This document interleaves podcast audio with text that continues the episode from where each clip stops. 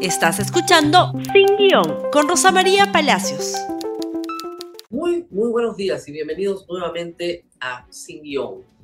No es eh, grato tener que dar las noticias que tenemos que dar en estos días, pero tenemos que hacerlos. Y en el Perú, la violencia no cesa. Quien crea que esto se va a apagar, que las cosas se van a normalizar después del voto de confianza al gabinete Otárola, no está viendo la realidad.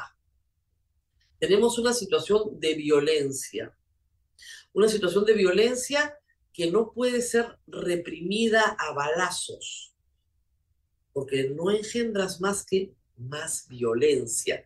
Lo hemos vivido tantas veces en el Perú y parece que no aprendiéramos absolutamente nada.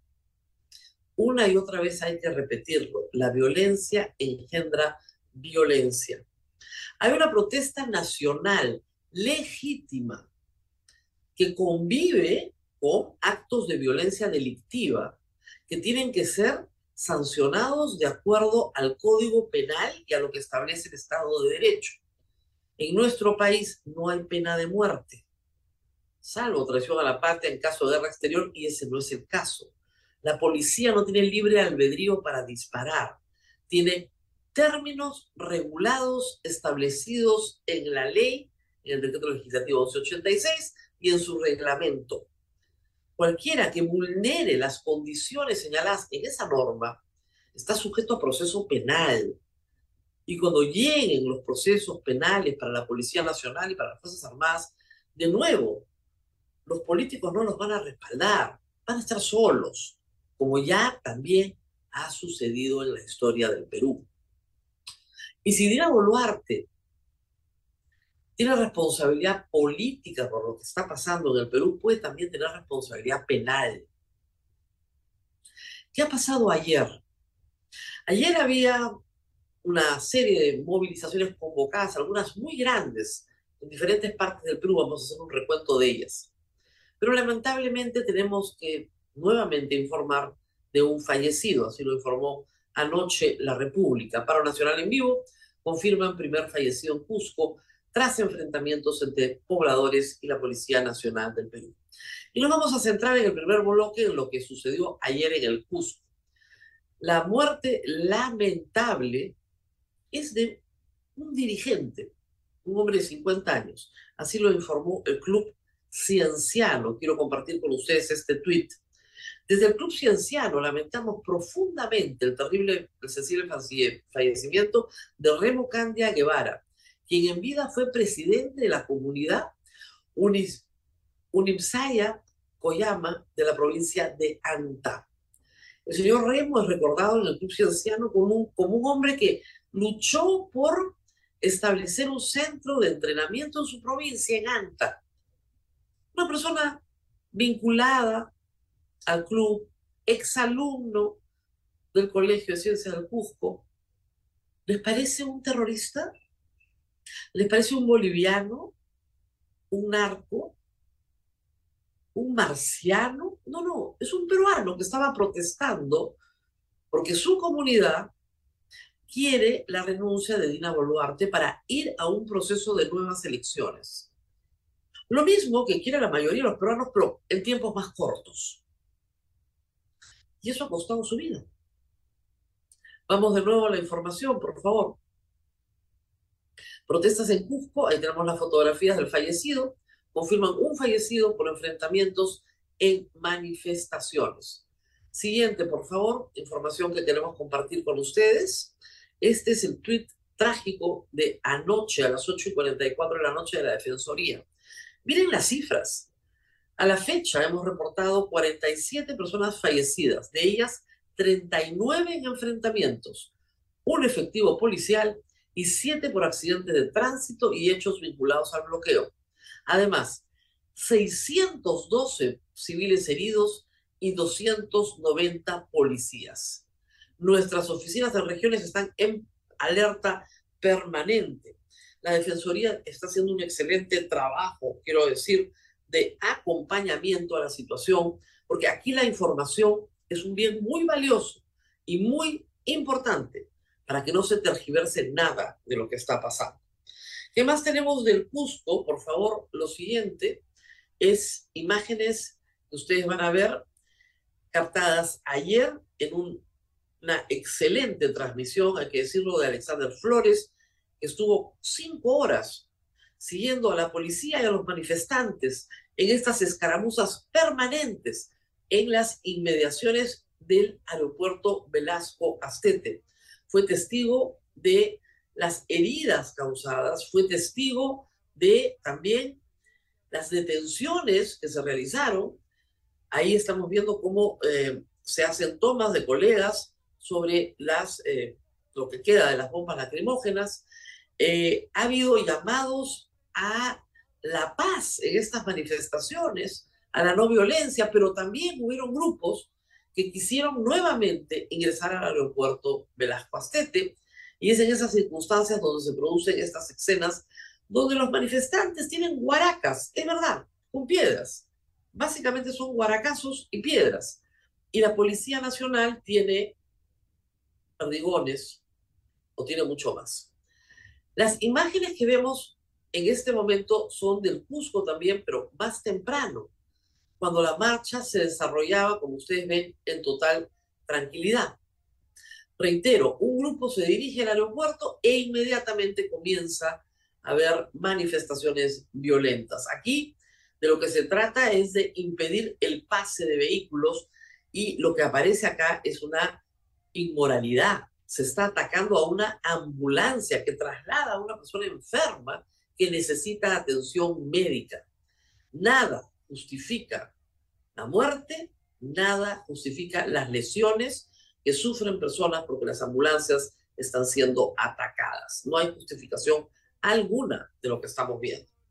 Esto, reitero, sucedió ayer durante varias horas en el Cusco. Finalmente, en la noche, cuando termina la transmisión de Alexander Flores, se había tomado el óvalo Pachacute, no se permitía por la muchedumbre el paso de ningún vehículo.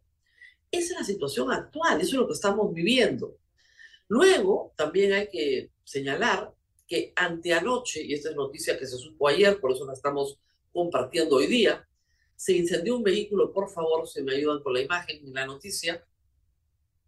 Lo que sigue, ah, no, perdón, eso ya es, eh, eso es Tacna, creo que hemos, hemos saltado a Tacna rápidamente.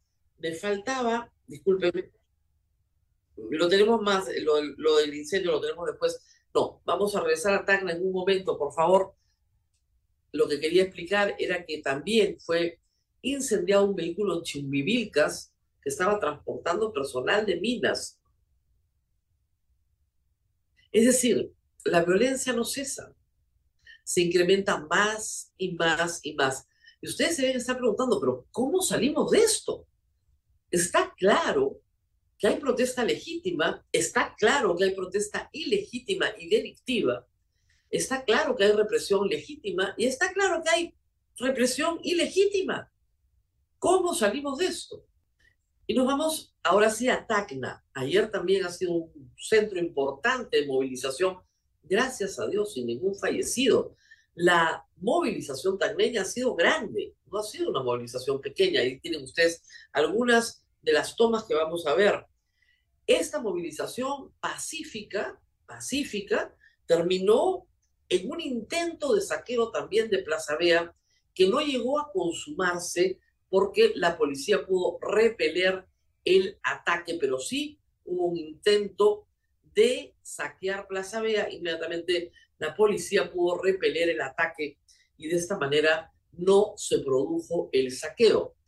Reitero, vemos imágenes de protesta legítima, gente marchando, pidiendo cosas muy concretas, de las cuales vamos a hablar, como, como las que están viendo. Y luego imágenes de saqueo en un centro comercial. Radio 1 de Tacna tiene imágenes importantes, saquen el sentido para que la gente vea, imágenes de el tamaño de la protesta en Tacna, porque esto no son cuatro gatos, esta es una protesta grande y como reitero, ya hemos visto la del Cusco, estamos viendo la de Tacna. Luego, por favor, veamos Ayacucho. Estas son imágenes, por favor, las que siguen. Ah, bueno, ese, es el, este es el peaje también me había olvidado de señalar, de nuevo, en una protesta pacífica se termina incendiando el peaje. El peaje de Tacna en la Panamericana que comunica Chile. Miren cómo ha quedado. Miren cómo ha quedado esa caseta de peaje. También se ha quemado una caseta de peaje. ¿Se dan cuenta? Hay una combinación entre la protesta y el delito. Y entre la represión legítima, la detención, la defensa de la propiedad privada y pública y el uso indiscriminado de la fuerza. Muy bien. Ahora sí, nos vamos a Ayacucho. Estas son imágenes ayer en la Plaza de Armas eh, de Ayacucho, donde de nuevo la protesta se realiza de una manera muy tranquila. No, perdón, esto es Guanta. Eh, la protesta se realiza de una manera tranquila, recordando a las personas fallecidas, eh, sin que haya habido enfrentamientos con la policía, más allá de, la custodia. Pero el grito en todas estas protestas es, Dina Boluarte renuncia. Lo siguiente, por favor, Arequipa. Estas son protestas también que tenemos desde Arequipa, donde ayer también eh, La Joya en la costa fue el cruce de La Joya donde se sube, digamos, una de las entradas, carreteras de penetración hacia Arequipa, eh, también fue tomada. Y esto es una marcha importante para Arequipa. Usted, de nuevo, esto no son cuatro gatos. Acá hay muchísima gente que ha salido a protestar en Arequipa. Finalmente, ahora sí, esto es el incendio en Chumbivilcas, en el Cusco. Pensé que estaba en el primer bloque. Una turba incendia a un bus, no eran mineros, eran personal PNP, personal de la Policía Nacional de Perú, en el corredor minero sur.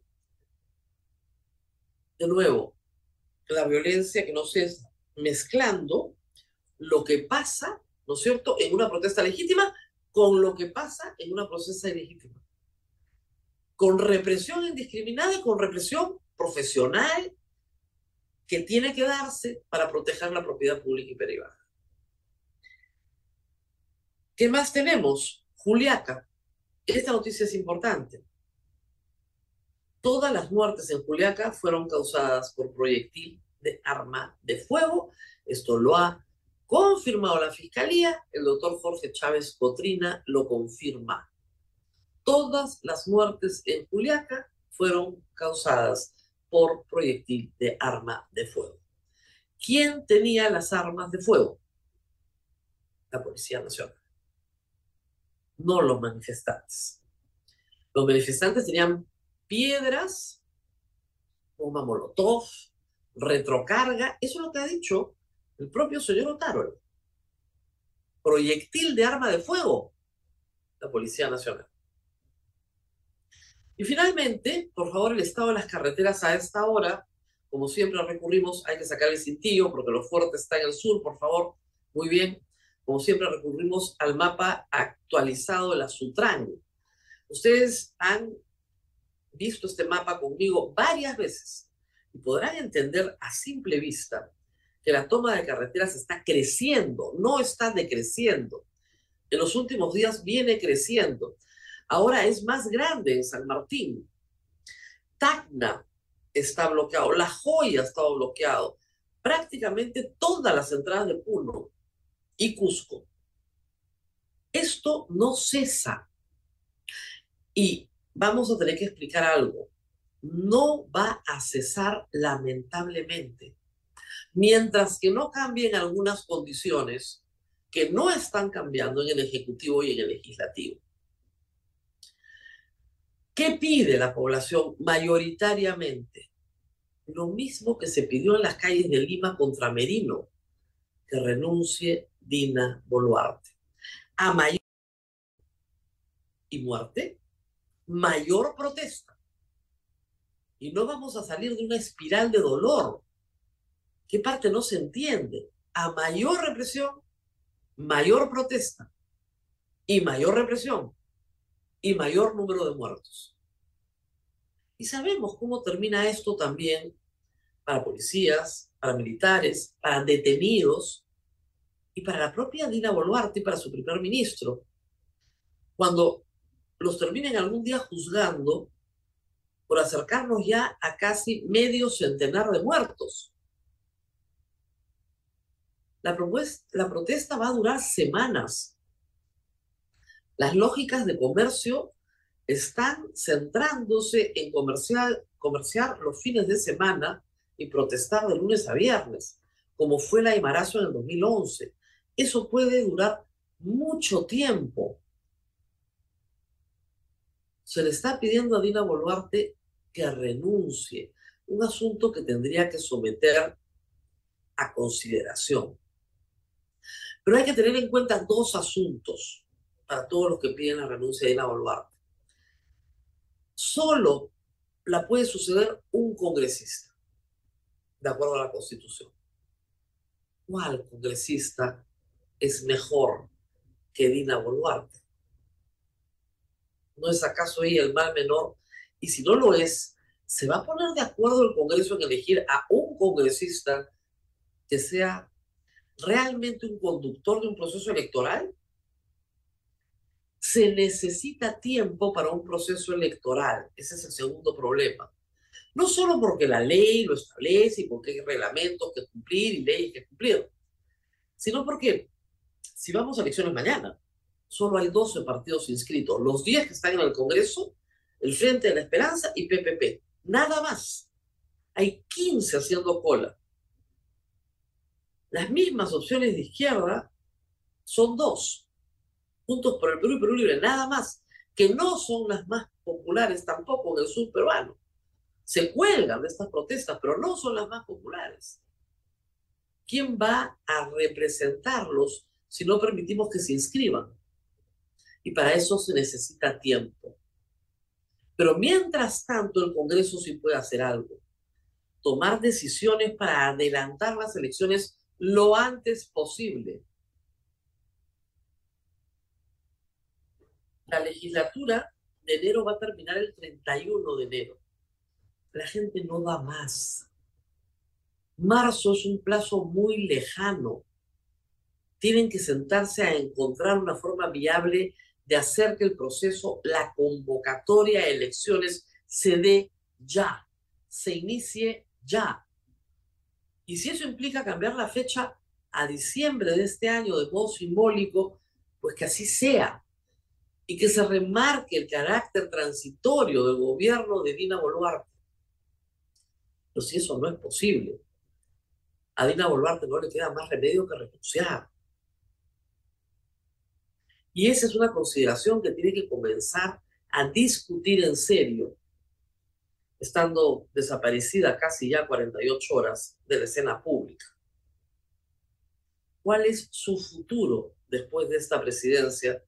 Es un asunto que tiene que comenzar a considerar por el bien del Perú y para que la violencia cese. Por última vez lo reitero, está conviviendo una protesta legítima, la misma que tuvimos en Lima cuando Merino quería hacerse la presidencia, con una protesta ilegítima que saquea, destruye, quema, mata, golpea. Y está conviviendo una represión legítima, de acuerdo a protocolos, con una represión ilegítima que ya se ha llevado 47 vidas. Nos tenemos que despedir lamentando estos hechos, nos tenemos que reencontrar nuevamente el día de mañana, esperando que los políticos que tenemos en el Perú miren lo que está pasando y tengan respuestas para lo que están pasando y que hagan política. Es decir, que expliquen a sus electores una y otra vez por qué están tomando las decisiones que están tomando. Nos tenemos que ir. No se olviden de compartir este programa, por favor, con todas las personas que nos ven en el sur del Perú. ¿Hay esperanza? Sí. Por supuesto que la hay. No hay que perderla nunca. Pero estamos en una situación crítica que exige enormes sacrificios y enormes concesiones. Esperemos que la paz pronto vuelva al Perú. Conmigo será hasta mañana. Gracias por escuchar Sin Guión con Rosa María Palacios. Suscríbete para que disfrutes más contenidos.